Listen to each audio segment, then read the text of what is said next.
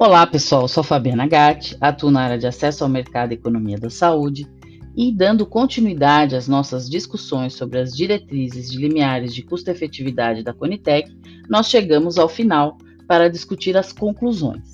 Né? Muito bem, o objetivo do limiar de custo-efetividade é discutir a sustentabilidade do SUS, é racionalizar gastos, é aumentar a saúde, é trazer as discussões de custo-oportunidade, ou seja, o benefício ganho com um novo tratamento é maior do que o benefício perdido com os tratamentos ou outros cuidados que deixarão de ser ofertados?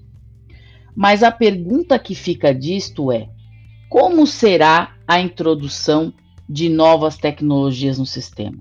Estamos dizendo não para a inovação? Os limiares é, de custo-efetividade, eles visam o benefício coletivo. Tecnologias acima do limiar são realmente pouco eficientes? Todas as tecnologias podem ser medidas por quali?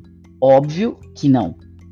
Limiares de custo-efetividade realmente traduzem a eficiência de uma tecnologia? E quando não temos tratamentos anteriores? Na verdade, é comentado que é equivocado que o limiar será o parâmetro de referência, mas é lógico que não será o único posicionamento de não ser favorável ao LCE.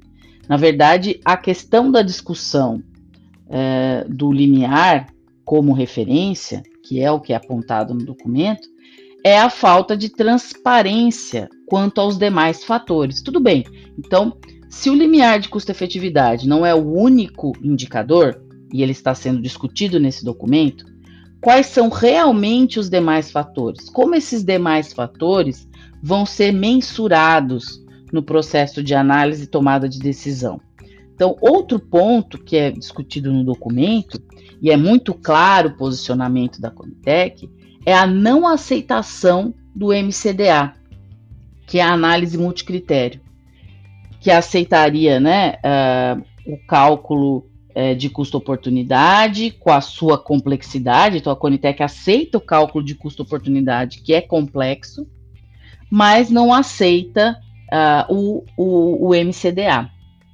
Então, a, um, a adoção do limiar ela pode representar, inclusive, uma ferramenta para negociação de preços das tecnologias né, discutido que não é uma estratégia de contenção de custos. Mas fica a dúvida: se for para negociar preço, estamos falando de contenção de custos. Até que ponto o preço de um medicamento é abusivo, como eles retratam no documento? Precisamos entender como chegar em preços de novas tecnologias também. Isso não é, é apontado ali no documento, né? Muito bem.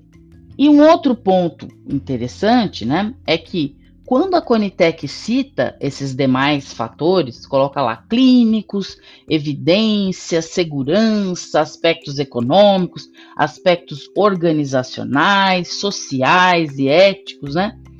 É, inclusive, ela discute numa, na página 33 modificadores negativos, né? Por exemplo, eficácia, magnitude de efeito, segurança, imprecisão dos resultados de estudo, qualidade de evidências, né? Com o uso da técnica grade, logística e preço.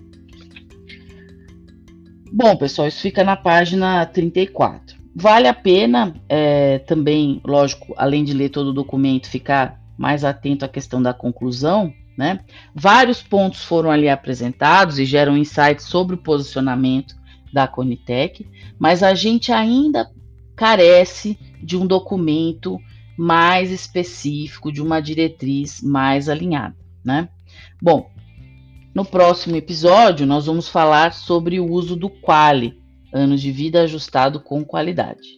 Obrigado e até lá.